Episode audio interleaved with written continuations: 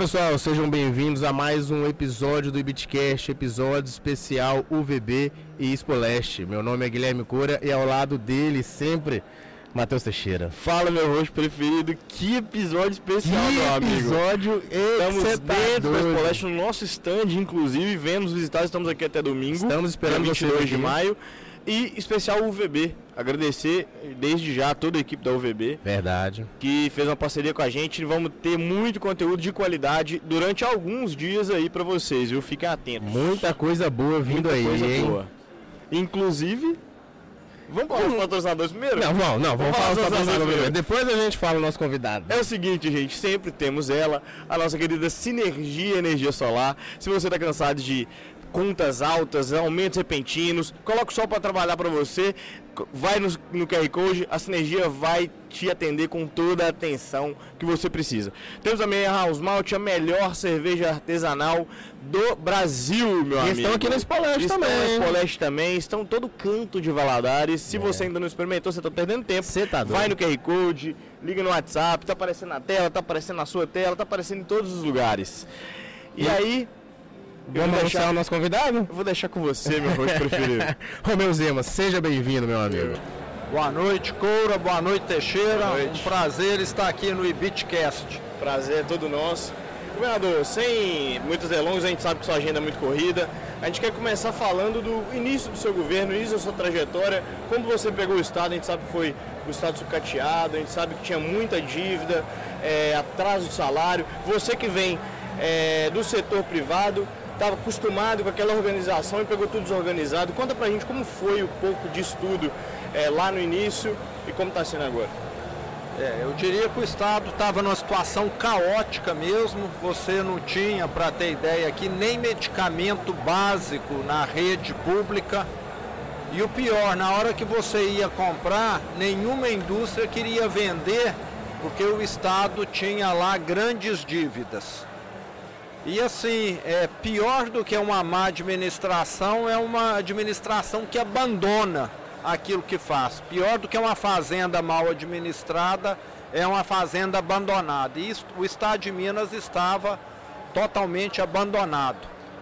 Eu tive a oportunidade de visitar uma cidade na zona da mata, ainda na minha campanha, já na véspera da eleição, Tabuleiro, e lá nessa cidade o posto de saúde estava fechado com uma placa gigantesca na porta escrito assim: fechamos esse posto de saúde porque o governo do estado não faz os repasses constitucionais que é obrigação dele. E essa prefeitura não tem mais recurso. E isso era um dos problemas, era a folha de pagamento atrasada, o 13 terceiro de 2018 que não foi pago, 240 mil funcionários públicos com nome inscrito no SPC Serasa, porque o Estado descontou o empréstimo consignado que eles deviam para os bancos, mas não pagou os bancos. Aquela questão de descontar na folha todo mês. E a situação era assim desesperadora, mas matemática é matemática. O que você precisa é ter despesa menor do que receita. E desde o primeiro dia, o nosso foco foi reduzir toda a despesa que era possível. E o estado de Minas me parece que nunca teve nenhuma preocupação em economizar. Então, só eu, como governador, tinha lá à minha disposição quatro elevadores privativos. Não sei por que a necessidade disso. Sete aeronaves à disposição. Um palácio com 32 empregadas. E fomos eliminando. 50 mil cargos nós extinguimos dentro do Estado. Eram 21 secretarias, nós reduzimos para 12 tinha contrato que custava milhões de reais por ano e nós fomos renovando aquilo por uma fração do valor.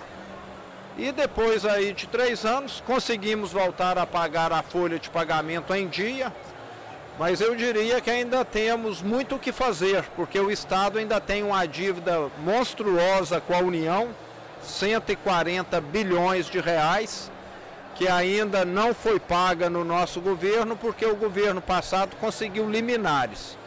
Mas eu posso dizer que já fizemos assim um avanço muito grande. Se nós estávamos rumando para o precipício, eu diria que pelo menos agora nós estamos caminhando na direção correta, que é a cada mês que passa ter a dívida um pouco menor. Uma dor regional nossa aqui, você até comentou ali durante a abertura, é a questão do hospital regional. Saúde, a gente viu na pandemia aí o quanto que é importante esse investimento.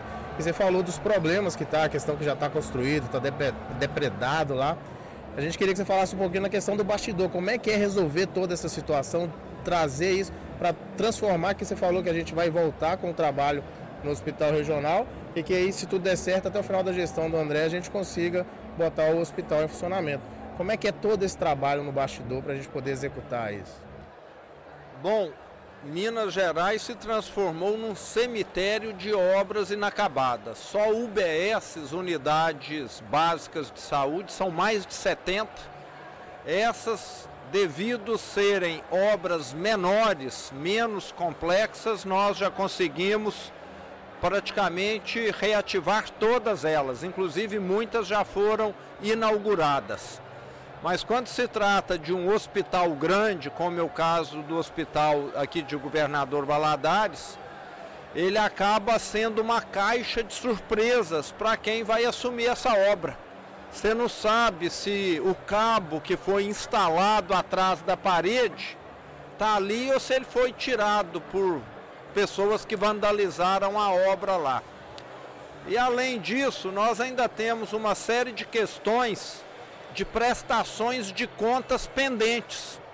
Quando uma obra tem recursos do Estado, recursos federais, do município, e as contas não foram prestadas adequadamente, você tem de ficar é, correndo atrás de uma série de instituições públicas que te exigem que você regularize aquilo. Então é uma via crucis, mas eu diria que esse ano ainda de 2022 nós vamos conseguir reiniciar essas obras aqui.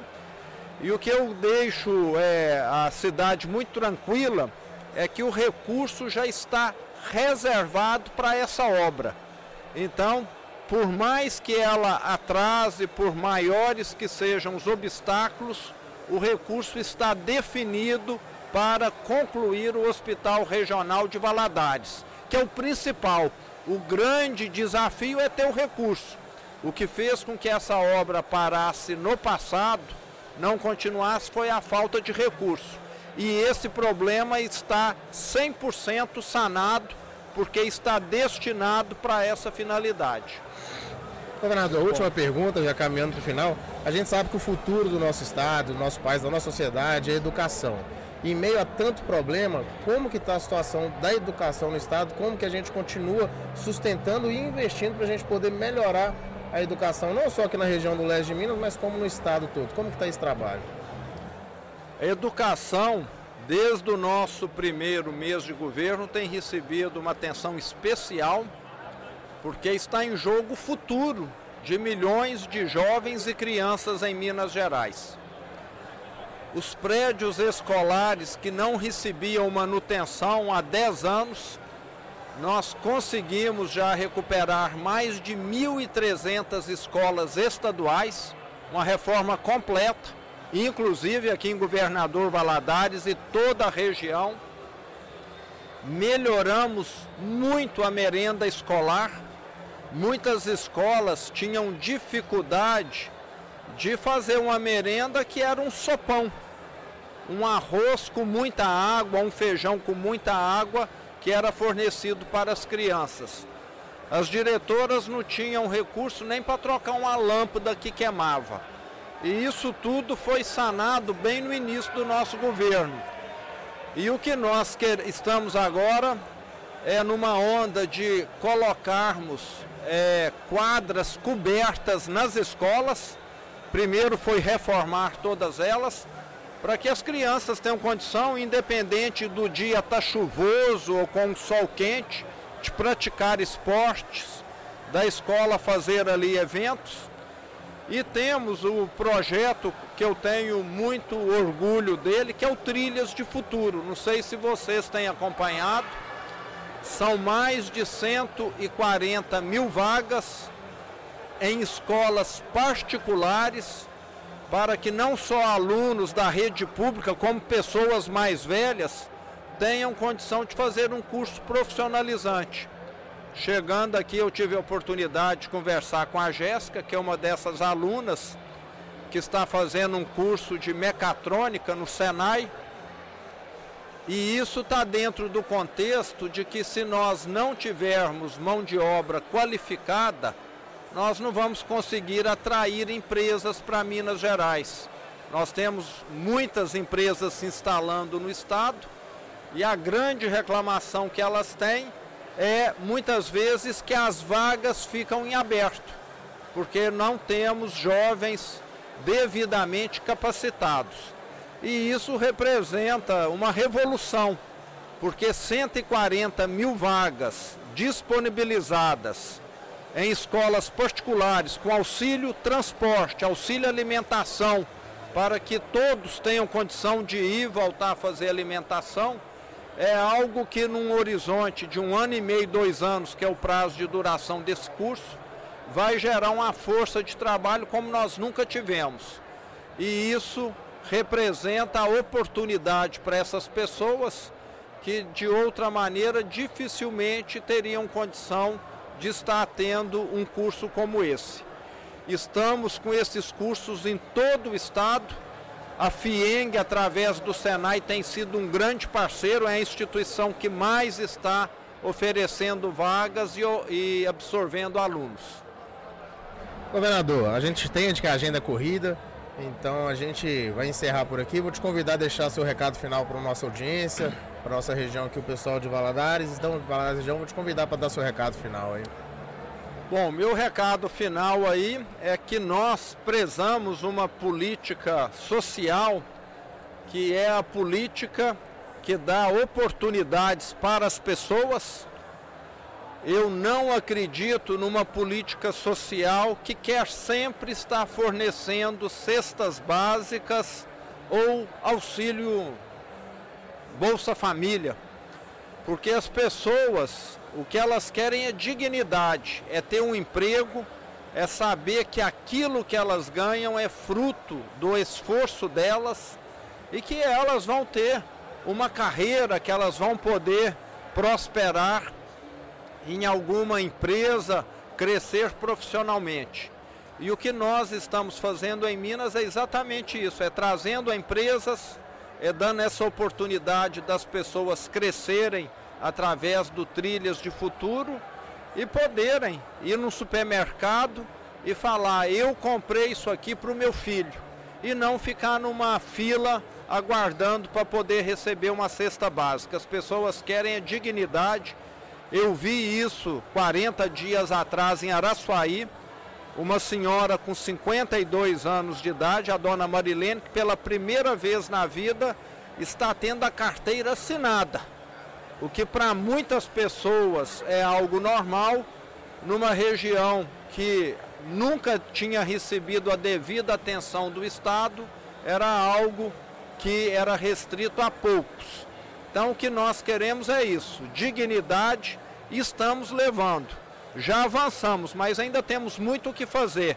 Estamos quase chegando no meio milhão de vagas formais criadas, que é o CAGED informado pelo Ministério do Trabalho. E se caminharmos nessa velocidade aí, eu penso que em mais dois anos, três anos, nós vamos poder falar, todo mineiro que quer trabalhar tem uma vaga disponível hoje. Então, esse é o grande sonho, um emprego para cada mineiro. Governador, a gente agradece a sua presença, ter tirado um tempinho da sua agenda para estar tá aqui com a gente, conversando é, para Valadares, para Minas Gerais. A gente quer te dar um presente é, do Ibitcash, uma cerveja produzida aqui em Valadares, cerveja artesanal, para você experimentar aí no final de semana. Muito obrigado e para finalizar, a gente queria que você assinasse o nosso, nosso mural inaugurando aqui o nosso stand aqui na feira. E muito obrigado, governador. Prazer é nosso. Foi um Pessoal, prazer estar com vocês. Finalizando o Bitcast, governador, muito obrigado. É isso, até a próxima. É isso.